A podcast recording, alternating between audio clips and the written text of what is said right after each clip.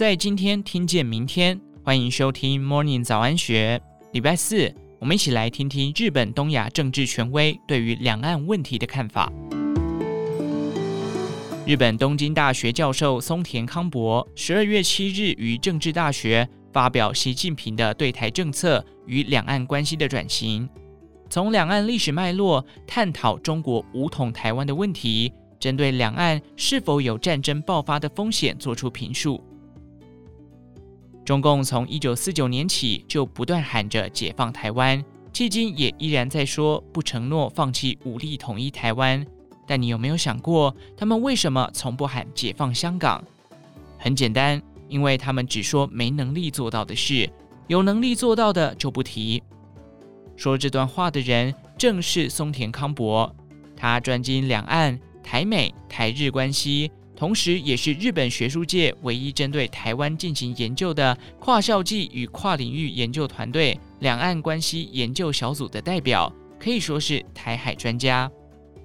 松田康博出身北海道，但能说着一口非常流利的华语，述说着他对两岸关系的独到见解。他表示，九七年以前，中共要解放香港犹如探囊取物，所以不需要特别讲。但香港对中共来说是一块宝地，中共要是喊出解放香港，香港的中外有利人士、富商阶层会爆发出走潮，损害到中国的直接利益。至于九七年后香港已回归，更不用提解放香港。松田表示，中共在五八年八二三炮战前主张武力解放台湾，其后逐渐转为和平统一。六三年，中共开始主张。台湾必须统一于中国，可保留资本主义，这就是一国两制的原型。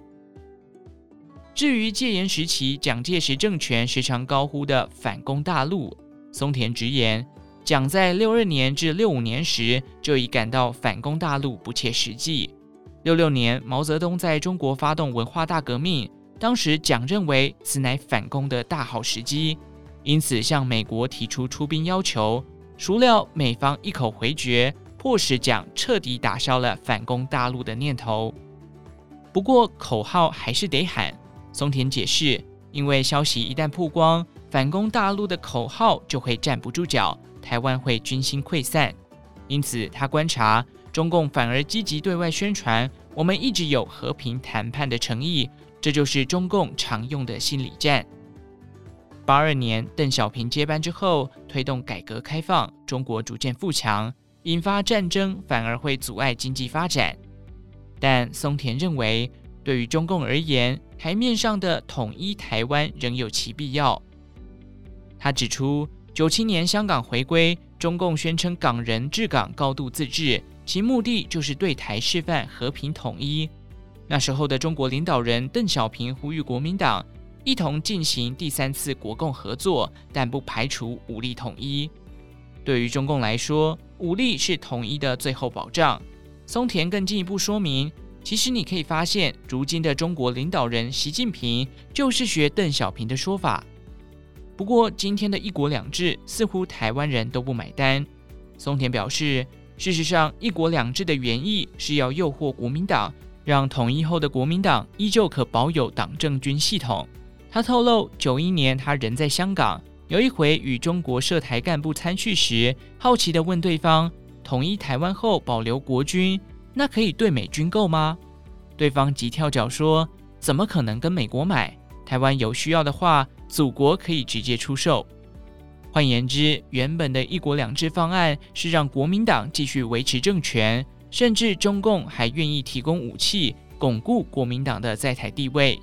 在当时，美国不断施压国民党实施民主改革，国民党有失去执政风险之际，中共的这项提案对国民党而言是很大的诱惑。然而时过境迁，九零年代后，台湾民主化，一国两制完全无法吸引台湾人，所以中共开始思索别的招式。